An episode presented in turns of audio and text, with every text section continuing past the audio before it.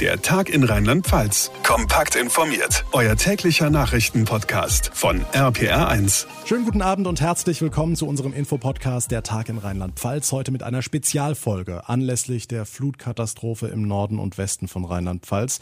Unsere Reporter waren draußen, wie die Lage vor Ort ist, welche Hilfszusagen es jetzt schon gibt und wie der Ausblick für die nächsten Tage aussieht. Das hört ihr hier in den nächsten Minuten. Die Zahl der Menschen, die durch das Hochwasser ums Leben gekommen sind, ist Stand jetzt 19 Uhr auf 19 gestiegen. Allein in Rheinland-Pfalz, in NRW sind 20 weitere Todesopfer zu beklagen, die meisten im Raum Euskirchen. Von der größten Naturkatastrophe seit dem Zweiten Weltkrieg ist die Rede. Und das, obwohl das genaue Ausmaß der Flutkatastrophe noch gar nicht abzusehen ist. Besonders stark hat es den Kreis Ahrweiler getroffen. Im kleinen Örtchen Schuld bei Adenau sind in der Nacht sechs Häuser eingestürzt. 19 Menschen sind, wie erwähnt, allein im Raum Bad 9a Ahrweiler ums Leben gekommen. Dutzende weitere werden dort noch vermisst. Und für uns in Bad 9a Ahrweiler war RPA1-Reporter Mike Fuhrmann. Die Lage hier ist weiter angespannt und dramatisch. Ich stehe in der Schülzchenstraße und was sich hier abspielt, gleicht einem Albtraum. Auf der Straße stehen Autos kreuz und quer. Alles ist voll mit Schlamm, Keller werden ausgepumpt. Die Anwohner laufen geschockt umher, erzählen sich gegenseitig von ihren Schicksalen, versuchen sich zu helfen und sich beizustehen. Viele haben Rucksäcke dabei mit dem, was sie noch retten konnten. Sie wollen einfach nur weg. Klar ist, zwei Menschen sind hier in der Nachbarschaft in ihrem Bungalow ertrunken, andere werden noch vermisst. Auch sie hat's heftig getroffen. Wann hat der Albtraum begonnen? Gegen halb zwölf äh, ging der Katastrophenalarm hier und, ähm, und ähm, innerhalb von zehn Minuten war das Wasser da. Keine Chance mehr zu reagieren. Alles abgesoffen. Und mussten nur noch sehen, ob wir die Kinder in Sicherheit bringen. Und ja. Diese Situation macht fassungslos. Wissen Sie, wie es weitergeht? Ja, Haus ist, Haus ist total schaden, würde ich sagen. Und ähm, wir bringen jetzt erstmal die Kinder zur Großmutter und äh, dann gehen wir zu mir in die Wohnung. Ich hoffe, dass in meiner Wohnung nichts ist, dass wir wenigstens einen Rückzugsort haben. Und dann heißt es jetzt die nächsten Wochen Ärmel hochkrempeln und alles sauber machen. Tja, die Lage in den betroffenen Gebieten ist weiter dramatisch und das ganze Ausmaß ist noch immer nicht abzuschätzen. Dankeschön, Mike. Von Bad 9a Ahrweiler geht's jetzt rund 40 Kilometer weiter in Richtung Norden, denn auch im Kreis Euskirchen hat das Unwetter seine Spuren hinterlassen. RPA1-Reporterin Johanna Müßiger. Ja, ganze Landstriche sind verwüstet, Orte von der Außenwelt abgeschnitten, Häuser einfach weggespült. Insgesamt forderte das Unwetter bis jetzt 43 Menschenleben. 19 davon im Raum Bad 9a Ahrweiler, 20 im Raum Köln, die meisten davon, 15, kommen aus dem Kreis Euskirchen.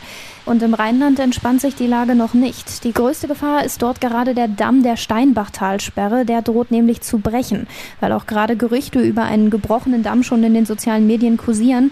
Hier vorab, die sind falsch. Seit der letzten Nacht gibt es Furchen und Schäden im Damm. Das hat mir Landrat Markus Ramers erzählt. Die bereiten ihm große Sorgen und deswegen werden gerade die Ortschaften Schweinheim, Flamersheim und Palmersheim evakuiert. Betroffen sind da rund 4500 Menschen. Gleichzeitig sind aber auch Einsatzkräfte vor Ort und pumpen Wasser aus der Steinbachtalsperre ab. Bei einem tatsächlichen Bruch der Talsperre wäre aber zumindest der Bereich Bad 9a Ahrweiler laut Polizei Koblenz nicht betroffen, da die Fließrichtung des Wassers eben nicht in diesem Bereich verläuft. Aber ein weiteres Problem hier, die Kommunikation ist weitgehend ausgefallen. In weiten Teilen der Eifel ist die Strom- und Wasserversorgung zusammengebrochen. Und auch im Rhein-Erft-Kreis spitzt sich die Lage weiter zu. Das Rückhaltebecken in Niederberg wird laut Stadt Erftstadt nicht standhalten. Deswegen wird auch dort evakuiert, und zwar die Orte Niederberg, Arem und Friesheim. Bei den ganzen Evakuierungen helfen auch übrigens andere Städte mit. Die Kölner Feuerwehr ist zum Beispiel im Dauereinsatz und hat rund 2000 Einsätze gefahren. 1000 sind aber auch noch offen. Stadtweit werden da umgestürzte Bäume beseitigt sowie vollgelaufene Keller und Unterführungen abgepumpt. Außerdem sind die Kölner Höhenretter im Einsatz, und zwar in Ahrweiler und Erftstadt, um dort Menschen von Dächern und aus Strömungen zu retten. Viele Menschen wurden ja auch gestern Nacht von den Wassermassen überrascht. Eigentlich wurde es ja gesagt im Radio, es wurde ja gemeldet. Aber es hat, hat kaum geregnet. Ich sagte, ich kann mir das gar nicht vorstellen. So viel ist das doch noch gar nicht. Und dann saß ich gestern Abend vom Fernseher. Ich sag, was ist denn da draußen los? Das Wasser, das, das stand schon bei äh, Stettens äh, am Haus, lief in die Garage rein. Möbel schwammen rum, konnten gerade noch so ein paar Habseligkeiten retten. Und ja, dann bleibt man die ganze Nacht auf, guckt raus, was passiert. Ähm, sahen Autos vorbeischwimmen. Hier 50 Meter weiter ist ein Wohnwagen, steht im Vorgarten auf dem Zaun drauf. Hier stehen mehrere Autos auf der Straße, kreuz und quer auf Zäunen. Also an manchen Stellen wird schon aufgeräumt, in vielen Teilen, aber besonders eben in Ahrweiler ist daran noch nicht zu denken. Danke, Johanna. Im Rheinland also hoffen die Menschen langsam auf Entspannung, suchen nach Vermissten, bangen noch immer um Angehörige. Und an der Mosel, da steigt der Pegel auch noch immer an, seit dem Mittag. RPA1-Reporterin Sarah Brückner für uns in Trier. Wie ist die Lage? Ja, zuerst vielleicht die gute Nachricht. Aus dem Großraum Trier sind bisher keine Todesfälle oder Verletzten bekannt. Aktuell steht der Moselpegel hier in Trier bei gut 9,30 Metern, scheint sich auch eingepegelt zu haben. Zumindest gibt es keinen rasanten Anstieg mehr. Sorgen macht weiter die Sauer. Die ist heute im Laufe des Tages teilweise auch auf über 9 Meter angestiegen. Da sind einige flussnahe Orte komplett überschwemmt, aber auch da geht das Wasser langsam zurück. In Trier selber hat es heute Erang am schwersten getroffen. Hier mussten die AnwohnerInnen und das komplette Krankenhaus evakuiert werden. Hat zum Glück alles gut gut geklappt. Wann die Menschen wieder zurück können, ist aber noch nicht abzusehen. In Eifel und Vulkaneifelkreis ist die Lage immer noch chaotisch. Hier sind weiterhin ganze Orte überspült. Man kommt auch kaum durch, weil Straßen und Brücken gesperrt und teils kaputt sind. Und auch die Stromversorgung ist bei vielen noch nicht wiederhergestellt. Hier sind weiterhin über 1500 Kräfte von Feuerwehr, THW und Co. unterwegs, um die Lage in den Griff zu kriegen. Gerade hoffen alle, dass es über Nacht nicht wieder so eine Menge an Starkregen gibt, sonst könnten die Pegel der Eifelflüsse wieder stark ansteigen. Hm, jetzt ist bei so einer Katastrophenlage ja auch klar, dass es auf Social Media ziemlich rund geht. Alle versuchen möglichst schnell an die aktuellsten Infos zu kommen und das birgt natürlich auch Probleme, ne? Ja, über Social Media verbreiten sich super schnell Fake News, speziell bei Ausnahmelagen wie gerade. Das ist heute zum Beispiel auch im Eifelkreis passiert. Da gab es einen Post, in dem stand, dass die Dammmauer am Biersdorfer See gebrochen wäre.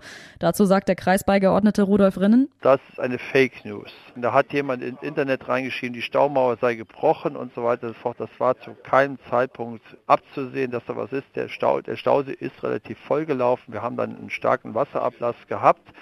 Also da war alles im grünen Bereich, das hatten wir jederzeit unter, unter Kontrolle. Und deswegen hier die dringende Bitte bei allem, was noch kommt, haltet euch an die Infos von offizieller Seite wie Polizei und Feuerwehr. Ganz wichtiger Hinweis. Dankeschön, Sarah Brückner. Wassermassen zerstören ganze Dörfer, Menschen sterben, sind noch vermisst oder werden doch noch in größter Not gerettet. Von Sachschäden will bei alledem noch gar niemand anfangen. Trotzdem ist natürlich die Frage, wer hilft und wo kommt das Geld her fürs Aufräumen und fürs Reparieren. RPA1-Reporter Olaf Holzbach, eine Zusage gibt's ja schon.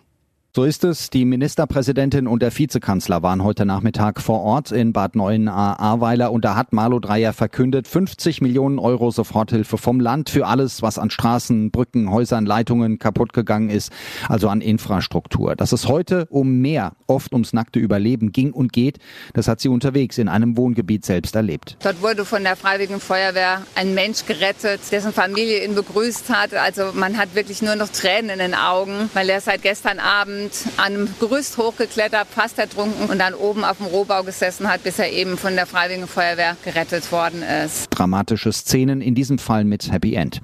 Hm, der Vizekanzler war auch dabei, Olaf Scholz, weil Wahlkampf ist. Ja, so ein paar kritische Töne dazu hat man heute gehört. Bilder in Gummistiefeln ziehen natürlich. Andererseits, er ist der Chef. Die Kanzlerin ist zu Besuch in den USA und da hat er natürlich auch was klar zu machen. Selbstverständlich ist es so, dass das eine Katastrophe ist, die nicht alleine auf Rheinland-Pfalz und Nordrhein-Westfalen begrenzt ist. Eine Angelegenheit von nationaler Bedeutung, bei der wir auch, wie zum Beispiel bei anderen Flutkatastrophen, jetzt gemeinsam handeln und unterstützen werden. Also auch vom Bund kommt Hilfe, wenn es ans Aufräumen und und Wiederaufbauen geht. Die Ministerpräsidentin und Vizekanzler Olaf Scholz am Ort der Katastrophe. Vielen Dank für die Infos, Olaf Holzbach. Jetzt haben wir ein umfassendes Update zur Situation in den betroffenen Hochwassergebieten bekommen und viele fragen sich, war das denn so nicht vorherzusehen? Ich gebe die Frage einfach weiter an unseren RPA1 Wetterexperten Dominik Jung.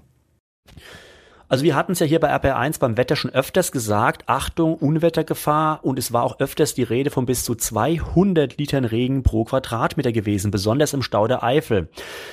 Kurz vor dem Ereignis wurde es ein bisschen runtergerechnet von den Wettermodellen auf 100 bis 150 Liter und die sind dann auch knapp gefallen, aber halt auch in der Fläche.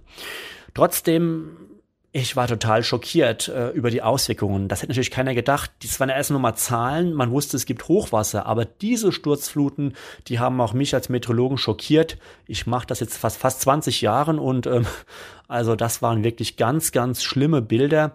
Da wurde ja quasi aus jedem kleinen Rinnsal von 10, 20 Zentimetern Höhe ein reißender Strom von 4, 5 Metern Höhe, der alles mit sich gerissen hat.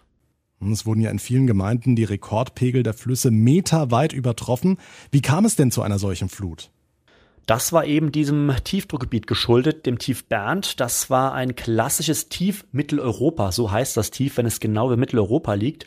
Und das hat aus Osteuropa feuchtwarme Luftmassen herangesaugt, aus Westeuropa kühlere Luftmassen, die haben sich genau über Deutschland verbunden und haben dieses heftige Regenband ausgebildet. Und das hat wirklich fast nur über der Eifel gelegen in Rheinland-Pfalz, teilweise auch noch im Westerwald, aber es hat halt ähm, sehr heftigen Regen in diesen Regionen gebracht und das über Stunden hinweg. Und ähm, man muss das so vorstellen, wir kennen das ja draußen, Gewitterregen, der geht mal 10, 15 Minuten, richtig heftig. Ja, und so ein Gewitterregen ist da teilweise sechs bis neun Stunden abgelaufen. Und deswegen kam es zu den großen Regenmengen und zu diesen meterhohen Überflutungen.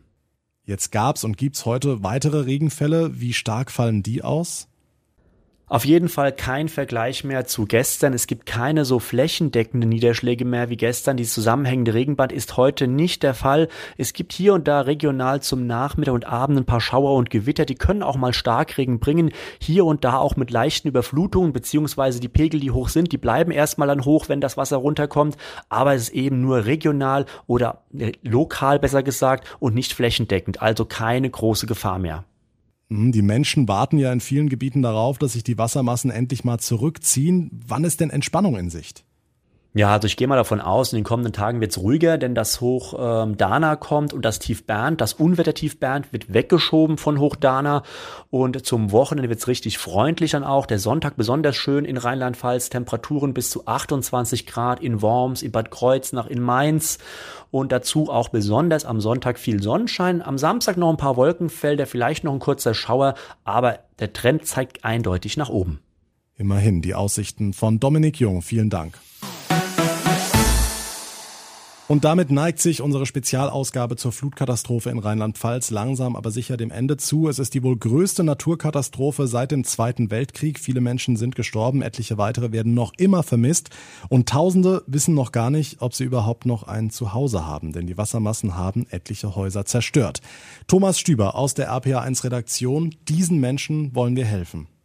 Ja, genau. Wir haben seit dem Nachmittag das Spendenkonto von RPA Hilft geschaltet. Du hast es gesagt, das ganze Ausmaß der Katastrophe ist noch gar nicht sichtbar. Aber klar ist, die Wassermassen haben verheerenden Schaden angerichtet. Viele Menschen stehen vor dem Nichts. Und das beschäftigt ganz viele RPA 1 HörerInnen. Sie wollen wissen, wie sie den Betroffenen helfen können. Und mit RPR Hilft wollen wir diese Hilfsangebote bündeln und rufen zu Spenden für die Opfer der Flutkatastrophe auf. Jeder Cent geht zu 100 100 Prozent an die Bedürftigten. Wenn auch ihr helfen wollt, klickt euch jetzt auf rpa1.de, da findet ihr das Spendenkonto sowie alle weiteren Infos. Und ich sage jetzt schon mal im Namen aller Betroffenen und des ganzen RPA1-Teams vielen Dank. Dem ist nichts mehr hinzuzufügen. Dankeschön, Thomas Stüber. Und das war der Tag in Rheinland-Pfalz für heute. Wenn euch die Spezialausgabe gefallen hat, dann würde ich mich sehr freuen über eine kurze Bewertung bei Apple Podcasts. Und ihr bleibt immer auf dem Laufenden, natürlich auch in den nächsten Tagen und Wochen rund um die Flutkatastrophe in Rheinland-Pfalz, wenn ihr unseren Podcast ganz einfach abonniert, uns folgt, dort, wo ihr mir gerade zuhört. Mein Name ist John Segert. Ich bedanke mich ganz herzlich fürs Einschalten, für euer Interesse und eure Aufmerksamkeit. Wir hören uns dann in der nächsten Ausgabe morgen Nachmittag wieder. Bis dahin alles Gute und vor allem bleibt gesund gesund. Der Tag in Rheinland-Pfalz, das Infomagazin, täglich auch bei RPR1. Jetzt abonnieren.